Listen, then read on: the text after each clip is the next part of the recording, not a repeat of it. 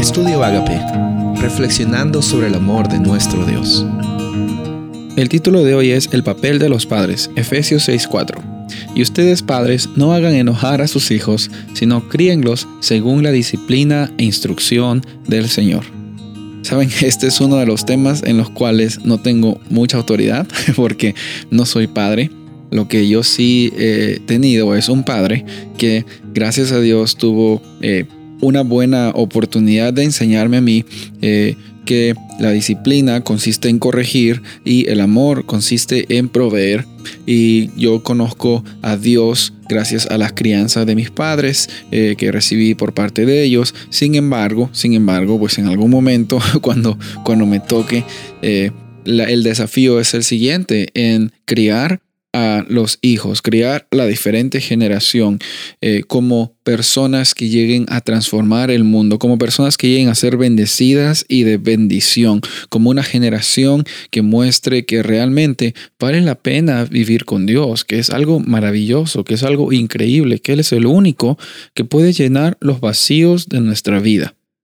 Lastimosamente, eh, hemos visto casos, hemos visto situaciones donde la crianza de padres o la falta de crianza de padres eh, causó de que la siguiente generación o los niños o las niñas tengan una, una carencia emocional, una carencia eh, incluso también espiritual, porque llegan a ver personas totalmente resentidas con Dios, porque fueron criadas en un lugar donde no había amor, no había atención, no había cariño, y la verdad es de que estamos eh, viendo situaciones muy difíciles en este mundo donde hay bastante ansiedad, hay bastante necesidad, hay bastante estrés.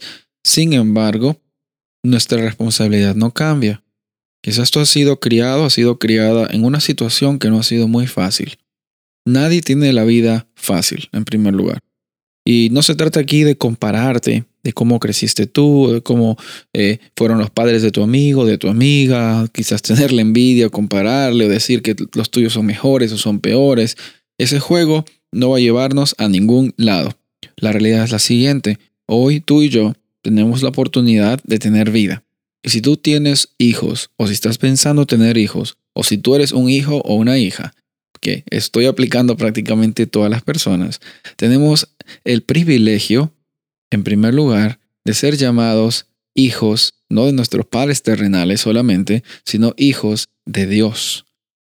Si quizás no hemos tenido un buen modelo, si quizás tú no has tenido algún modelo adecuado en la crianza que tú has recibido, te invito a que leas la Biblia invito a que veas bastantes versículos en cómo es que nuestro Padre perfecto, amoroso, misericordioso, eh, un Padre eh, que nos da la oportunidad de vivir, que es Dios, se quiere relacionar contigo en cada momento.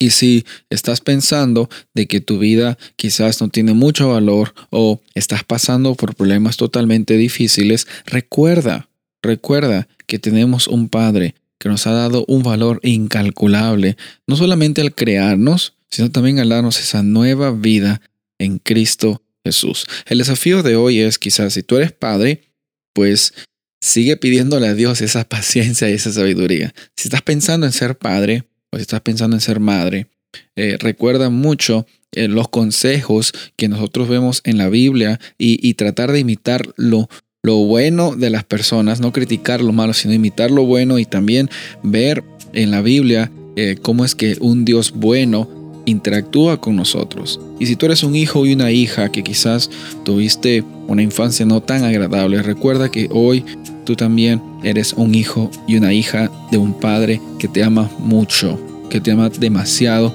porque te da el día de hoy para que seas una persona que viva una vida con abundancia. Soy el pastor Rubén Casabona y deseo que tengas un día bendecido.